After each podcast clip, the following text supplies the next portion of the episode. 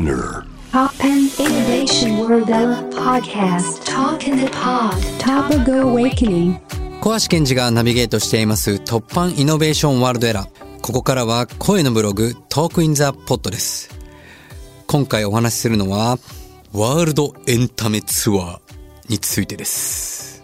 いやー、なんでね、この話をこう取り上げようかと思ったら、まあ実はね、皆さんも知ってる方もいらっしゃると思いますけど、僕コロナ禍前は年間半分ぐらい海外行ってたんじゃないかってぐらい、結構本当に飛び回って、世界中のいろんな現在地、エンタメをこう体験して、やっぱそういうこうリアルなこの体験があったからこそ、自分の中で咀嚼ミクスチャーにして、アウトプットした中で、やっぱスターアイランドとか、いろんなドローンショーとか生まれてきたんだと思うんですよね。でもそれがコロナ禍でパタッと海外に行くことができなくて、まあ、昨年ぐらいからちょっとずつね、片側は行けたりとかいろいろしたんですけど、それでも行けない国とか、行きにくい国とかいっぱいあったんで、まあなかなかこう行けなかったんですけども、まあ今回久々にもうインプットとしてこのワールドエンタメツアーを、え独自に、えツアーを組みまして行ってくるという、あの、今日のこの収録の後出発して行ってくるんで、まあ来月の放送にはもうちょっとアップデートできるんじゃないのかなと思うんですけど、今回のエンタメツアーには、決してね、このイベントっていうエンタメの一側面だけじゃありません。食のエンタメ、宿のエンタメ、宿泊というね、体験のエンタメ、そして健康。ね、これサウナとか、まあ、健康の現在地を知るような、このヘルスのこのエンタメ。まあ、もちろんその中に、当たり前に僕らのこうイベントとか、言ったら演劇とか、そういう中のエンタメもあります。まあ、簡単にどんなこうエンタメに今回行くかっていうと、ちょっと触りだけご紹介させていただくと、まずは北欧、デンマーク、コペンハーゲンですね。から行きます。コペンハーゲンといえば、まあ僕も今年行きましたけど、世界のノーマがありますね。この間ね、京都にポップアップで来ましたけども、あの、映画でも4年連続1位にもなりました、ノーマ。なんかこう噂によるともうノーマ閉まるっていう噂なんですよね。で、以前もね、こうお話ししたことありますけど、コペンハーゲンのこのデンマークの中に、首都のこの中にこのクリスチャニアっていう独自のこの共和国がありまして、もうそこの中はこの時代とはもうまるで違う法律、生き方をしてる人たちがいて、本当にいきなり1960年代にタイムトリップするような、そんな場所なんですけど、その中にこうノーマがこのコロナ禍で移ったっていう噂は聞いてたんですけど、その中でのこのファイナルノーマ、この間のね、京都でのポップアップは、まあ、さすが地産地消の食材を取り入れるっていうぐらい、こう、日本津々浦々の食材、えー味覚を取り入れた独自のノーマでしたけども、この本場、コペンハーゲンでのノーマが、どんなノーマなのか、僕実際に味わったことまだないので、めちゃくちゃ楽しみです。そういうこう、デンマーク、コペンハーゲンではいくつかの食ツアーを行きまして、で、その後、イギリスにね、行って、まあ前回も見たんですけど、このアバのこのホログラムを、いやもう一回見てみたいなっていうふうに思ってます。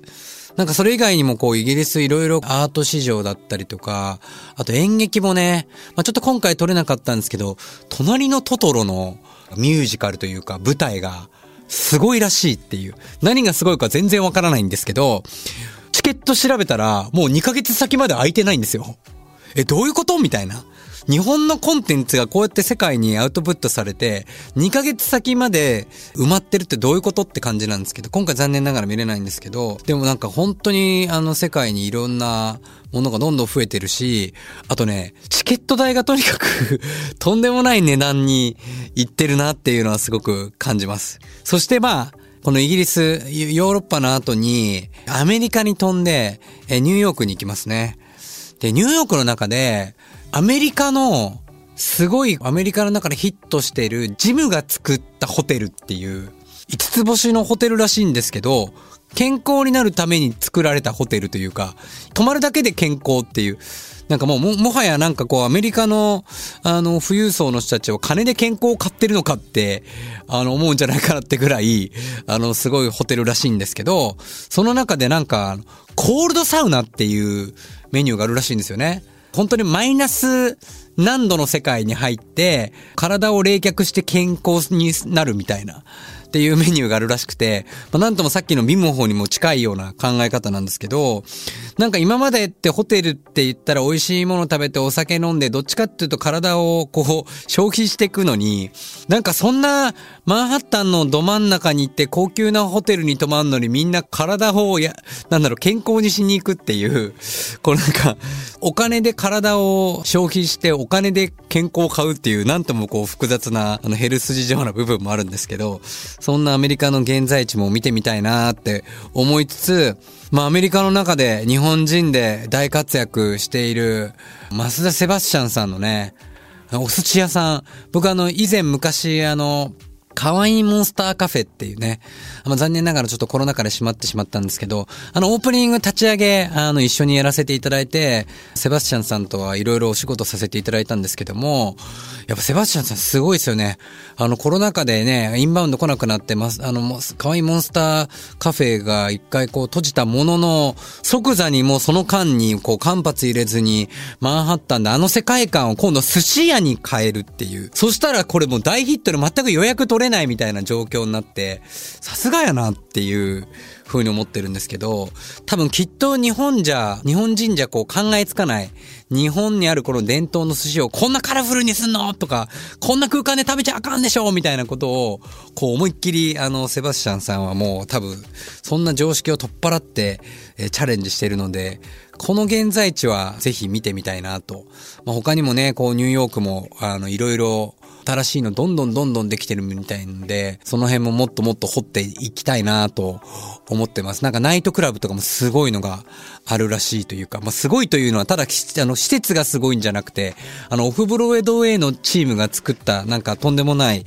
ぶっ飛んだ世界観があるっていう噂なんで、その辺も探ってみたいなと思いますし、このお次はですね、実は次テキサスに行きまして、ここはですね、サーフィンのエンタメですね。えーウェーブプールのとんでもない施設が実はテキサスに出来上がってるってことで、もう弾丸一泊なんですけど、えー行ってみようかなと思います。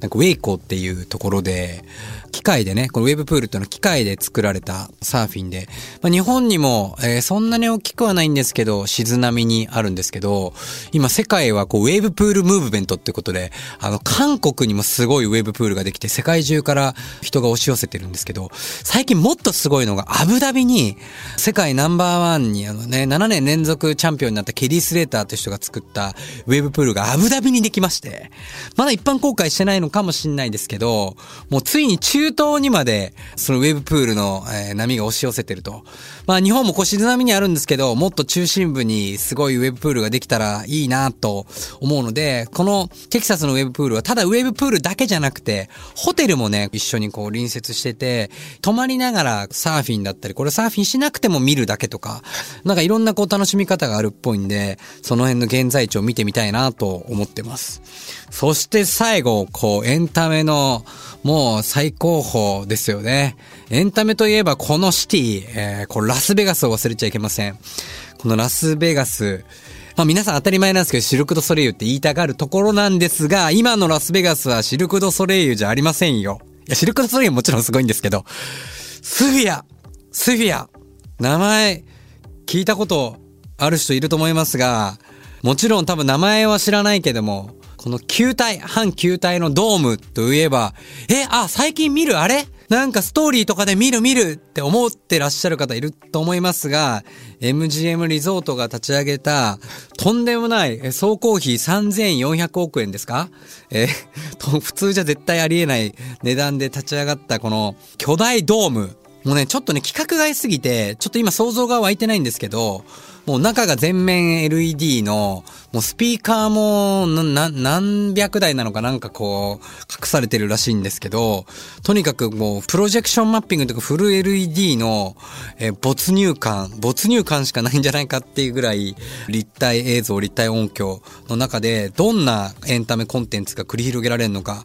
ちょっとね、今回残念ながらタイミング的に、U2 が今特別にやってるんですけど、U2 のライブのタイミングに合わないんですけど、それはちょっとね、来年また行こうと、えー、目論んでるんですけども、この、まあ、行った方々数人僕の友達もいるんですけど、とにかく衝撃だったと。近年の中でね、多分これを超える施設はないんじゃないかなっていう、多分最高峰のこの施設。これはやっぱいち早く体験しないと、これ、あの、エンタメをプロデュースしている小橋健二としては、いかんじゃないかと思って、もう急遽ここまで飛ぶことにしました。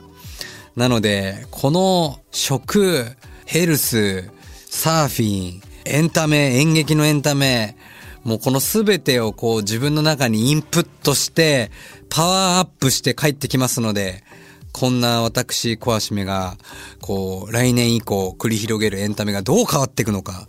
えー、こうご期待していただきたいんですけども。いやね、本当にあのね、コロナ禍で皆さん、こう、エンタメからこう、遠い生活、まあもちろんね、オンラインの中でのエンタメはすごくあったんですけど、リアルな体験のエンタメから、ちょっと距離が、あ置いたと思うんですけど、その間に世界のエンタメは、ものすごいアップデートしました。いや、日本もね、本当に負けて踊らず頑張らなきゃいけないんですけど、最近では、ライゾマと真鍋大斗さんとね、このラジオでも一緒な、おなじみの真鍋大斗さんと、あの、イレブンプレイのミキコさんが、シンというね、没入型体験型のアート、え体験型エンターテイメントみたいなのを作りまして、まあ、あれも本当に世界にこうね、劣らないコンテンツで、ああいうものがどんどんどんどん世界に行けばいいなと思ったんですけど、日本はやっぱまだまだまだ少ないので、今後、もっともっと生み出すためには自分自身がもっともっと体感しないとと思い、今回のワールドエンタメツアーを実施することにしましたので、えー、また帰国後、この報告をいたしますので、皆さん楽しみにしていてください。